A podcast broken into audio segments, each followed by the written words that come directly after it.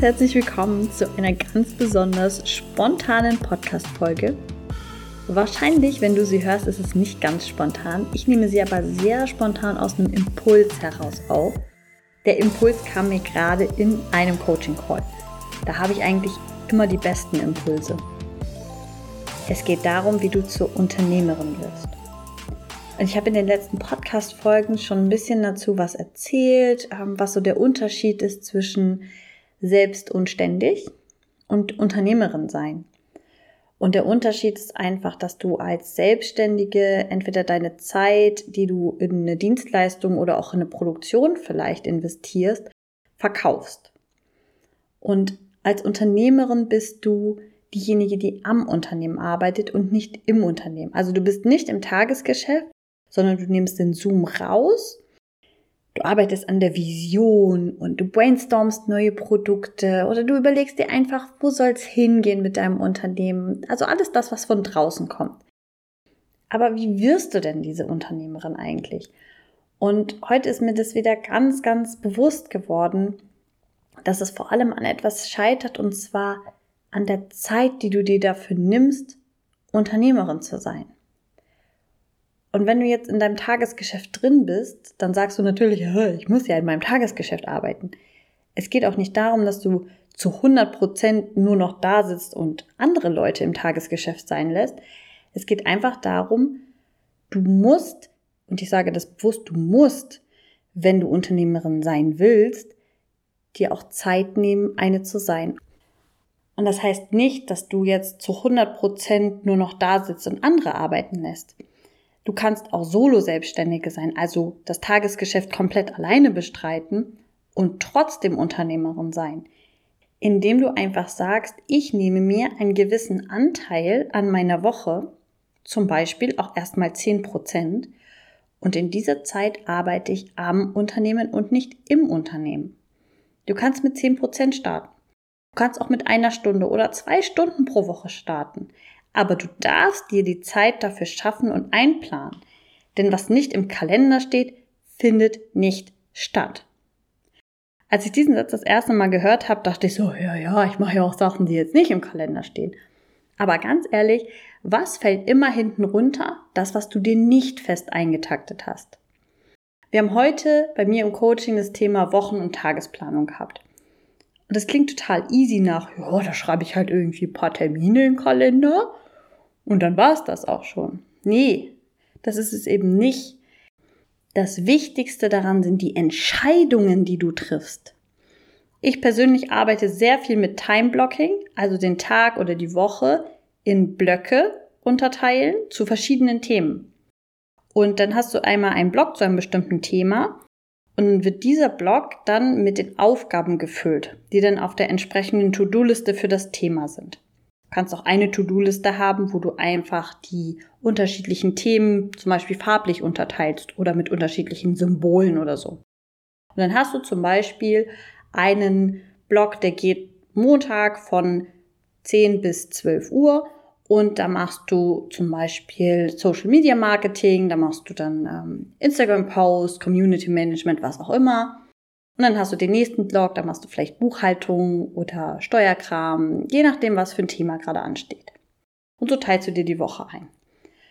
Und das Wichtige an der Stelle ist die Entscheidung, wie viel Zeit pro Woche will ich mit welchem Themengebiet verbringen und dann innerhalb des Themengebietes, welche Aufgaben werden dann priorisiert bearbeitet.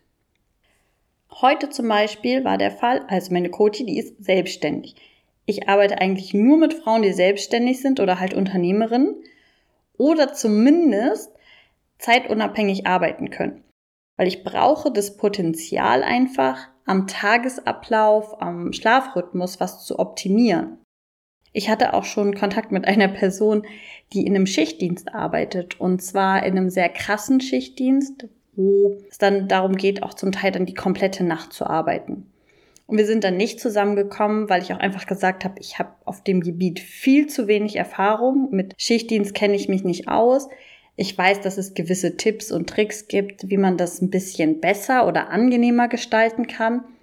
Aber einen geregelten Tagesablauf da einbringen, habe ich einfach nicht gesehen und das hat dann auch nicht gepasst. Aber ich bin ja jetzt gerade mit dieser Coaching im Coaching. So. Und sie ist selbstständig und bietet eine Dienstleistung an, beziehungsweise mehrere Dienstleistungen. Und da gibt's halt To-Dos, Aufgaben, Termine, das Übliche. Und da war aber nie die Zeit für die Vision. Es ist immer Zeit für die Tätigkeiten, die quasi für die Kunden bestimmt sind, aber nicht so wirklich für das Übergeordnete. Und das ist auch völlig okay. Das ist nichts Schlimmes. Wenn du aber Unternehmerin sein willst, dann darfst du dir einen Kalendereintrag für Unternehmerin sein schaffen. Und wir nennen diesen Zeitblock jetzt einfach mal BME. Das steht für Building My Empire. Also BMI ist out, BME ist in. Das ist dieser große Mindset-Shift, den du machen darfst. Ich habe diesen Zeitblock und ich nutze ihn, um mich, meine Vision weiterzubringen. Und ich weiß, das ist hart, weil das ist nicht immer das Dringende. Das schreit nicht, ich muss gemacht werden, ich habe eine Deadline. Das lässt sich super aufschieben auf diesen Zeitpunkt, wenn ich mal Zeit habe. Und dieser ominöse Zeitpunkt, den kennen wir alle. Da stapeln sich schon ganz viele To-Dos, die man schon immer mal machen wollte. Er wird aber einfach nicht kommen. Es sorgt aber für den langfristigen Erfolg, wenn du dich jetzt damit auseinandersetzt, einfach rauszuzoomen und Unternehmerin zu sein, auch wenn es nur eine Stunde ist.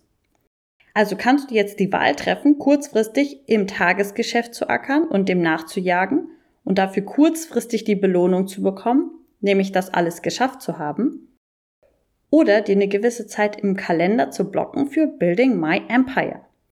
Nochmal, um auf das zurückzukommen, was ich vorhin gesagt habe. Was nicht im Kalender steht, findet nicht statt. Und es ist nur eine Entscheidung weit entfernt. Mit welchem Themenbereich will ich wie viel Zeit verbringen?